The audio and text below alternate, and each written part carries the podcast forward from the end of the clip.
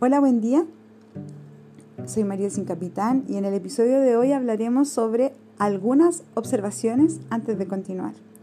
Estas observaciones que quiero compartirles son más que nada a partir de estos cuatro episodios que ya he realizado y también compartirles eh, sobre mis expectativas o mis pretensiones al haber querido levantar este podcast que, como yo les presenté en mi trailer, tiene una perspectiva ciudadana, también tiene eh, un ejercicio filosófico cotidiano de la conversación em, con cualquier interactor social, pero también eh, lo hice principalmente para poder compartir eh, con mujeres y poder compartirles una visión feminista poder compartirles la palabra, no de Dios, pero la palabra eh, con la cual podemos ir configurando y, y haciendo crecer el feminismo.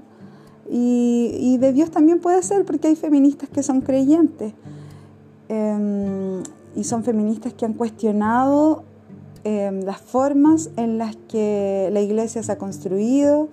Yo conozco varias, eh, y son unas secas y unas bacanas. Pero para no desvirtuarme del tema, me gustaría mucho poder comentarles que creo mucho en la transformación social que hay dentro del feminismo y también creo en la ciudadanía. Sin embargo, no desconozco que tanto feminismo como ciudadanía son dos términos eh, muy occidentales y son dos conceptos que, em, que también tienen eh, sesgos muy coloniales, sobre todo el de ciudadanía, ¿ya?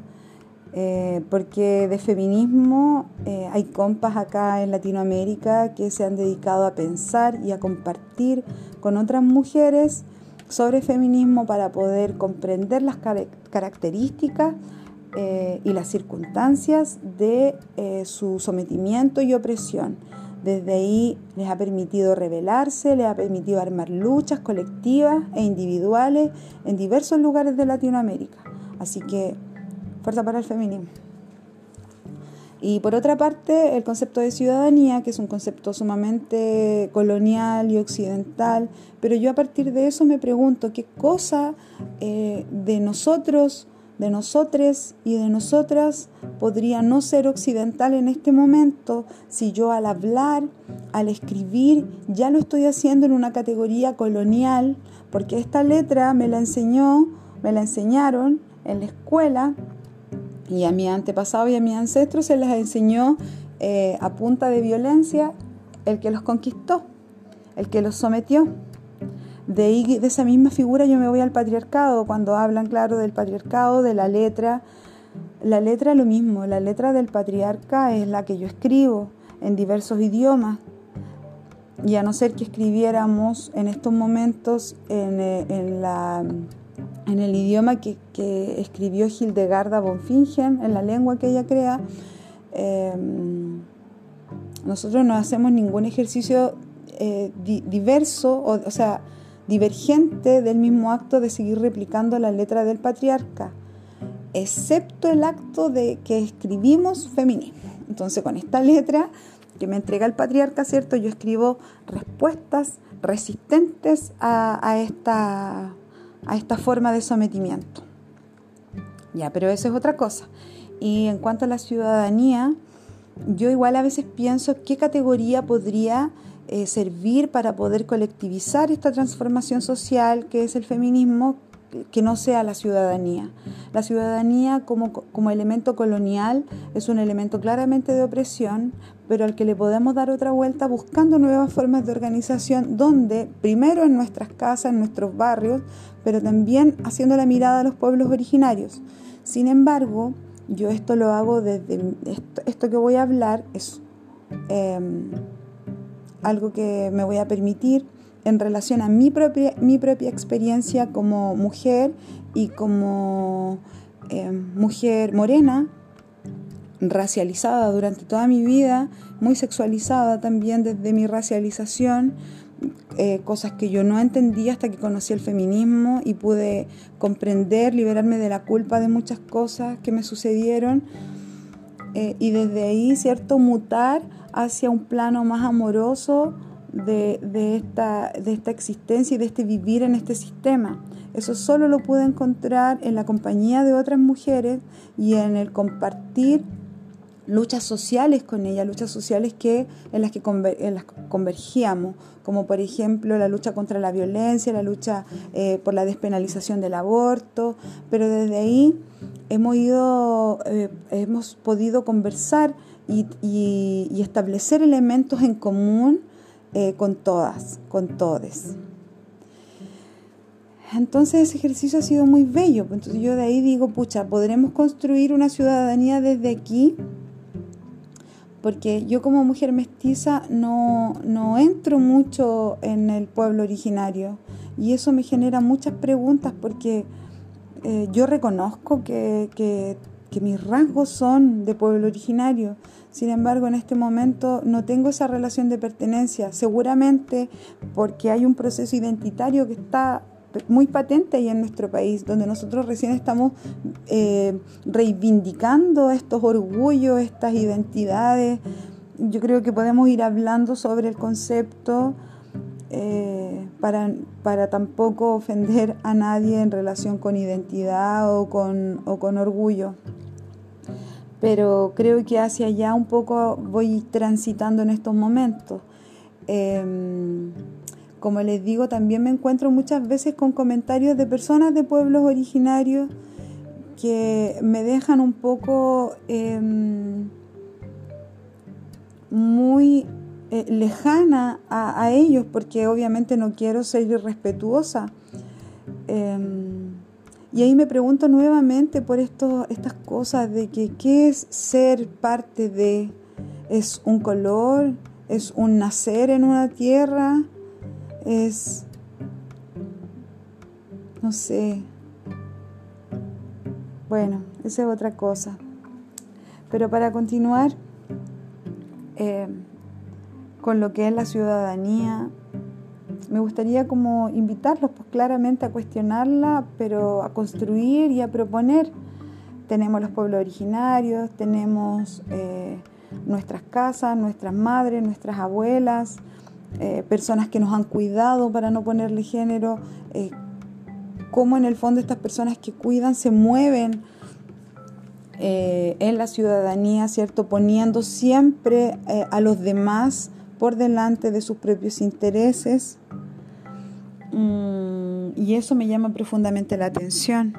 Siempre que paso por fuera de, de una cárcel, bueno, ahora no tienen visitas, pero cuando pasaba siempre veía mucha mujer esperando poder entrar. Em, en los hospitales también mucha mujer visitando. En estos momentos de pandemia mucha mujer dejando su trabajo para poder priorizar lo que hay que priorizar, que es la vida. Entonces, en esas decisiones éticas que tienen las mujeres, creo que hay un sustento valórico maravilloso para la humanidad completa y quizás no solo en las mujeres, sino que, sino que en todo aquello que el sistema patriarcal ha dejado fuera.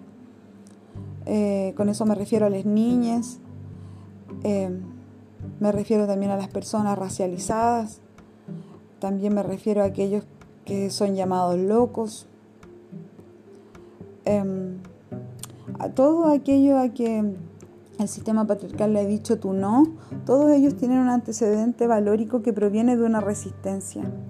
Yo considero que nosotros en este momento, nosotras y nosotros, hemos eh, estado presentes en un proceso en donde eh, esta ciudadanía ha estado muy occidentalizada y estamos transitando hacia otro lugar en donde mm, estas eh, discrepancias entre lo occidental, lo colonial, lo patriarcal, la derecha y la izquierda están todas vinculadas.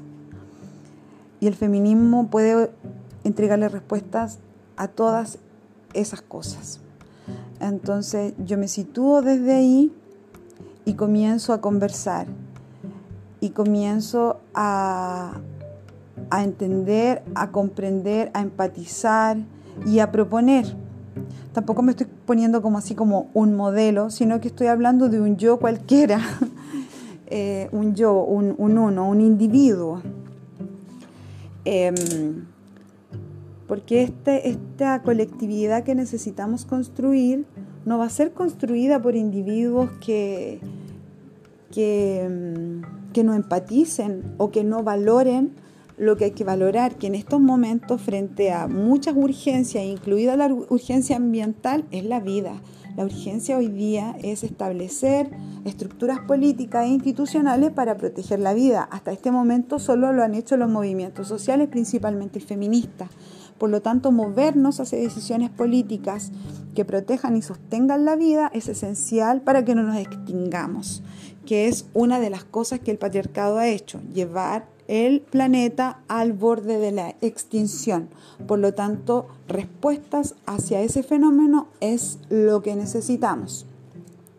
Eso no nos va a pasar em, si seguimos, em, a lo mejor va a sonar un poquito duro, pero si seguimos perdiendo el tiempo en discusiones que tal vez podrían darse en otro momento.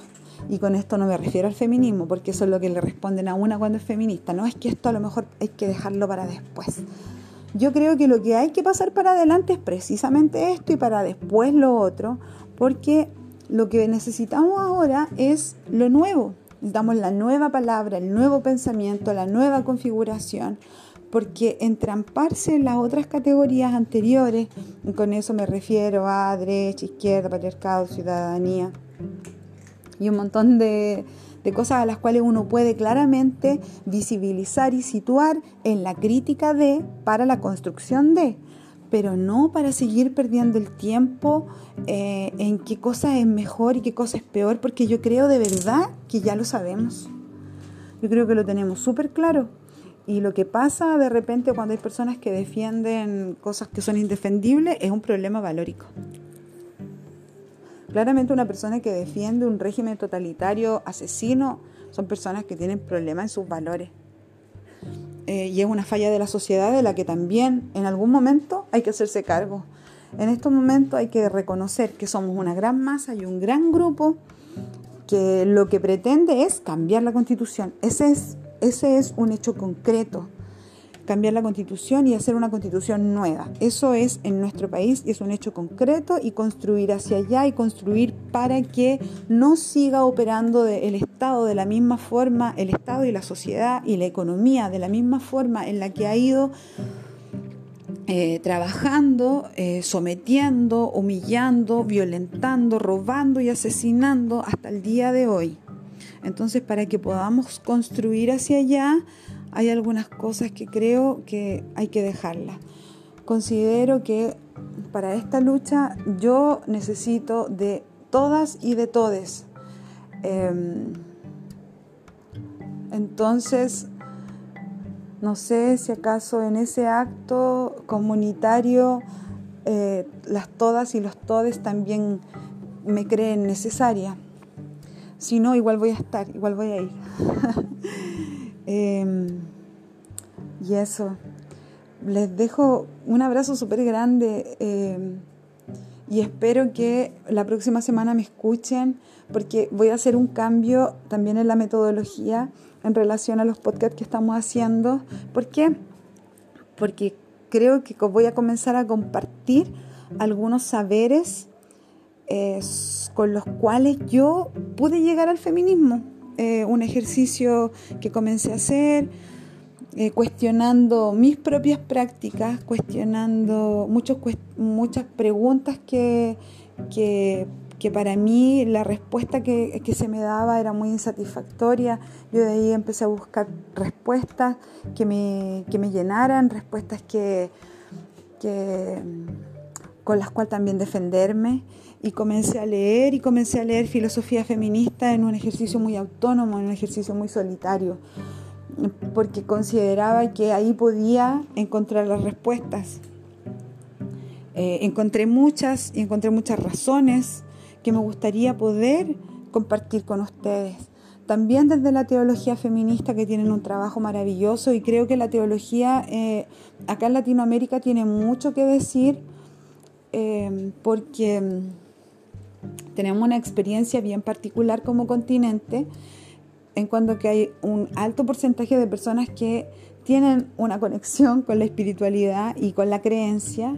Entonces, a partir de cómo se construye eh, y cómo se, mm, se, desarrollan los procesos de evangelización en Latinoamérica, también podemos comprender la colonización y podemos generar categorías para resistir a esa colonización a partir de la reflexión de cómo fuimos evangelizados eh, y, en, y, en, ese sentido también incluir la mirada eh, más comprensiva de lo que es esta figura del Cristo, que a nosotros como latinoamericanos se nos entregó muy desde el paternalismo, muy desde, desde esa que necesitábamos ser protegidos eh, por una entidad, ¿cierto?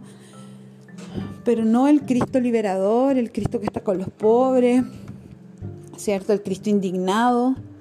ese Cristo se nos niega y eso también tiene su razón de ser. Entonces yo a partir de eso, desde la teología, también pude ir entendiendo algunas categorías que me hicieron rebelarme contra el patriarcado. Eh, y también me gustaría comentarles que me gustaría hacer podcast sobre eh, algunos, algunos conceptos eh, sobre feminismo, pero no así como una cosa catedrática, sino que eh, el ejercicio de conversar con otra persona y poder ir compartiendo sobre estos conceptos.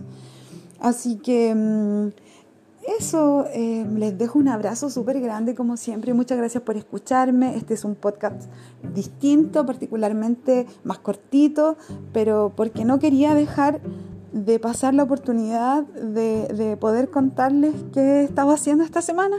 Yo esta semana me he cuestionado, he llorado, Em, he visto harta televisión y a lo mejor he visto muchas noticias, em, que es algo que trato de evitar un poco, pero igual me, trato de mantener informada. Y, em, y eso, así que adiós, que estén súper, besos, abrazos y nos vemos la próxima semana y el próximo jueves. O sea, nos escuchamos la próxima semana.